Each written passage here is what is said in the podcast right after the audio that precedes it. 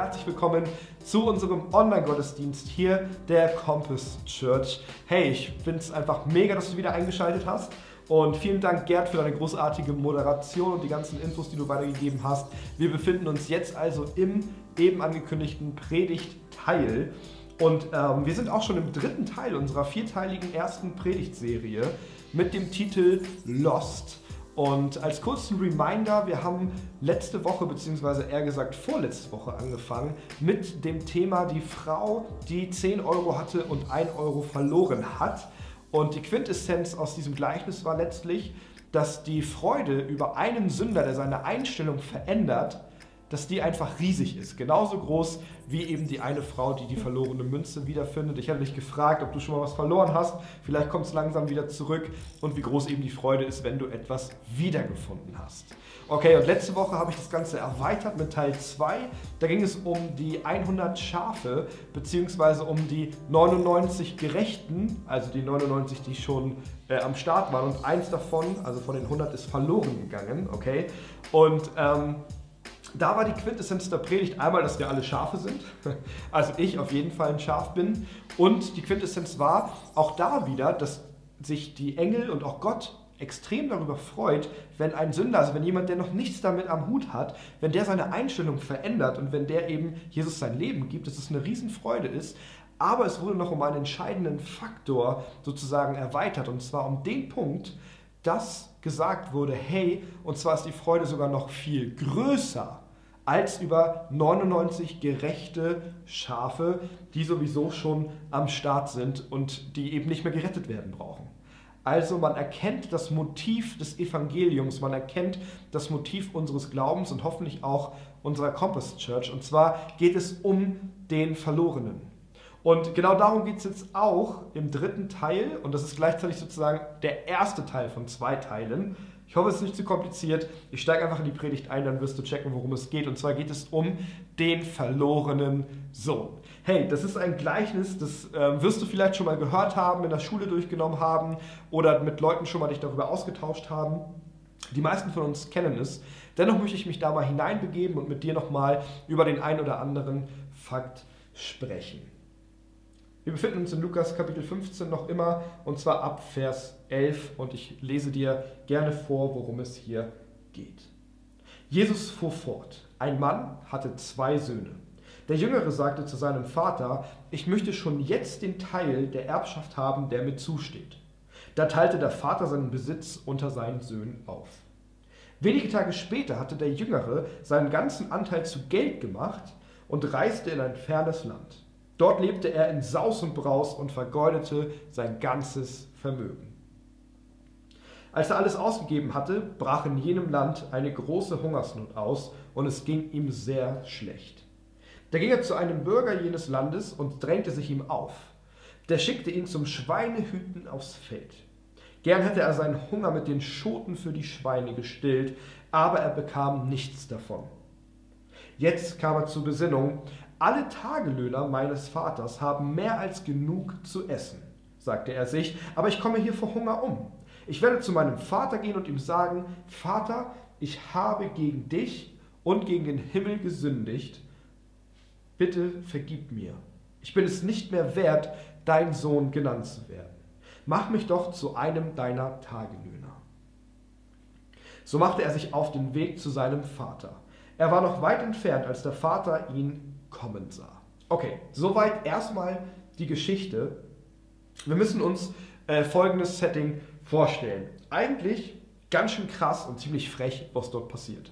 Okay, also ein Vater hat zwei Söhne, einen älteren, einen jüngeren Sohn, relativ klar. Und der jüngere Sohn, der wandte sich irgendwann mal an seinen Vater und sagte, ey Papa, weißt du was, ich hab dich echt lieb, ich hab dich echt gern, aber ich hätte gern schon mal meinen Erbteil, der mir zusteht. Also eigentlich schon ganz schön frech, wenn man mal drüber nachdenkt dass man ehrlich zu seinem Vater geht und sagt, hey, du bist ja noch nicht tot, ähm, spätestens dann würde ich meinen Erbteil ja bekommen, aber weil du noch nicht tot bist, will ich den gerne schon jetzt haben, weil ich brauche ihn eigentlich jetzt. Also irgendwie schon ein frecher Gedanke, finde ich zumindest. Und ähm, der Vater lässt sich aber darauf ein und sagt ihm, hey klar, hier, bitteschön. Er musste erstmal schauen, dass er sozusagen das Erbe gerecht aufteilt auf den älteren Sohn, auf den jüngeren Sohn. Und der jüngere Sohn hat dann innerhalb von wenigen Tagen sein Erbteil zu Geld gemacht. Denn er hat ja nicht einfach Geld aufs Konto überwiesen bekommen, oder ähnliches, sondern das waren ja Besitztümer, das waren wahrscheinlich Tiere, ähm, Gewänder, alles Mögliche an Wert, was ihm zugestanden hat. Und das musste er zu Geld machen, damit er damit eben etwas anfangen konnte. Okay, soweit die Geschichte. Und dann geht es aber noch weiter, und das finde ich eigentlich ziemlich krass. Und zwar geht er dann in ein fernes Land und brennt erstmal richtig durch und sagt, geil, ich lebe hier in Saus und Braus, bei mir läuft richtig. Der hat wahrscheinlich Partys geschmissen, der hat den Leuten, die Leute eingeladen, hat immer wieder eine Runde geschmissen und gesagt, komm hier, zack, geht auf meinen Nacken, alles kein Ding.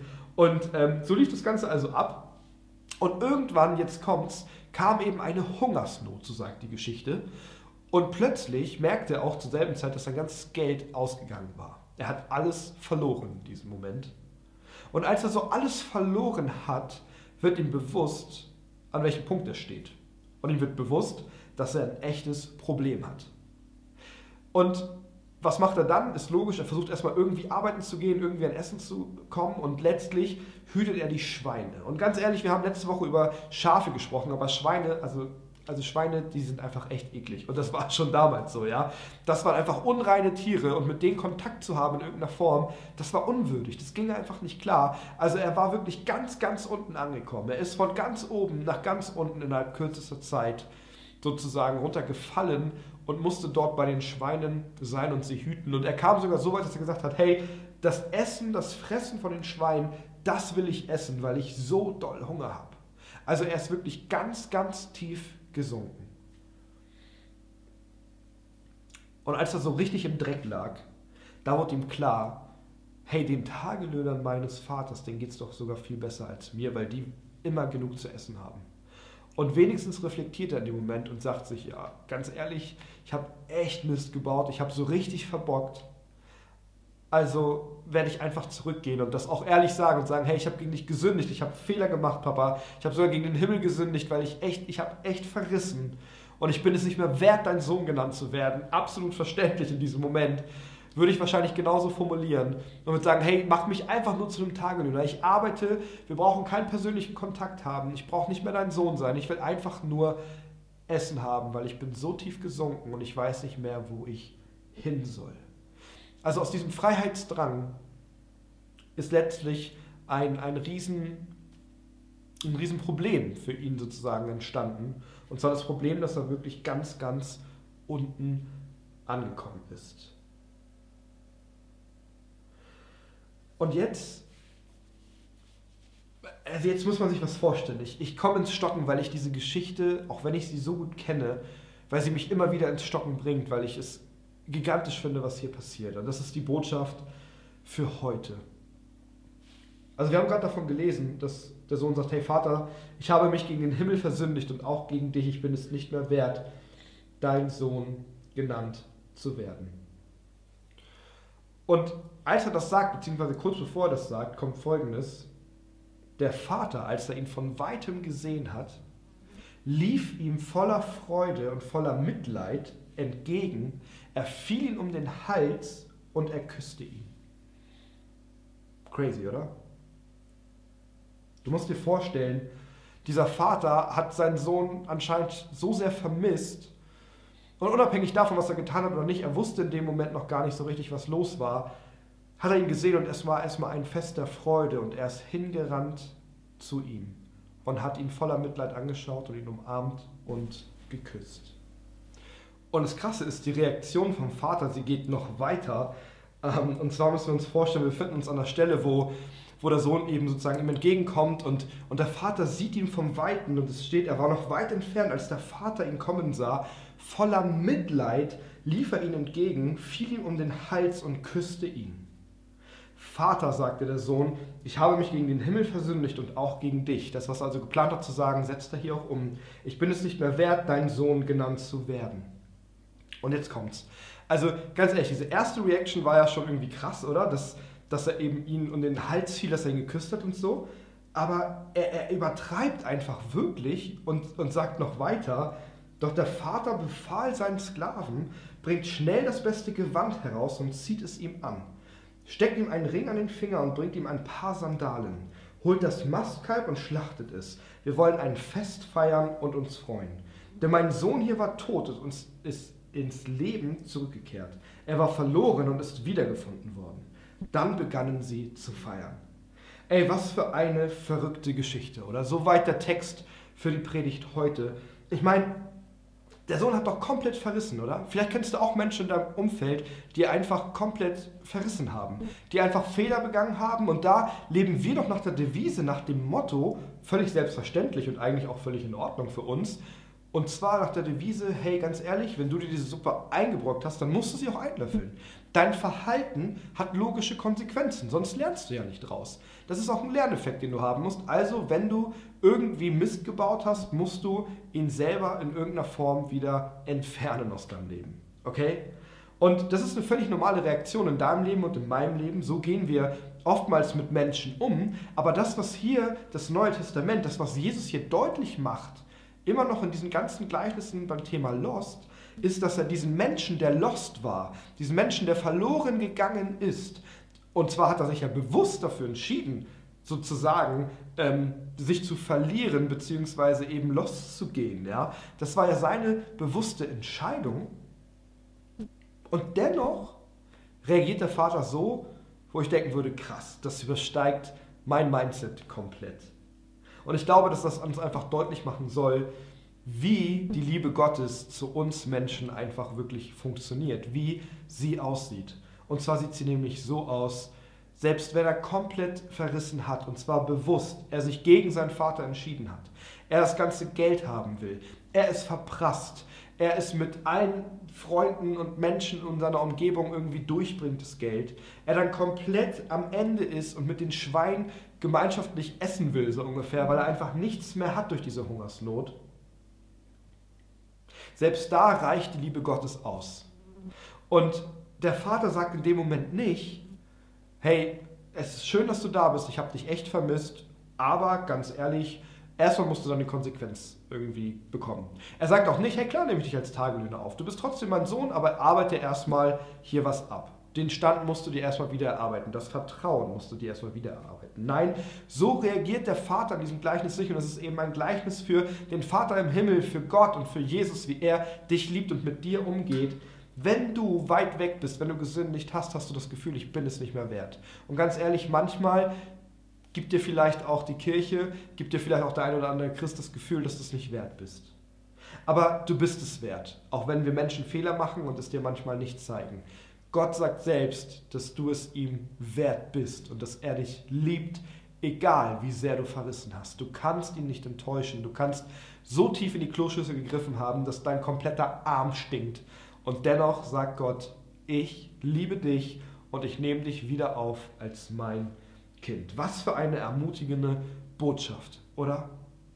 Also hier im dritten Teil unserer Predigtserie Lost könnte man zusammengefasst einfach folgenden Gedanken sagen.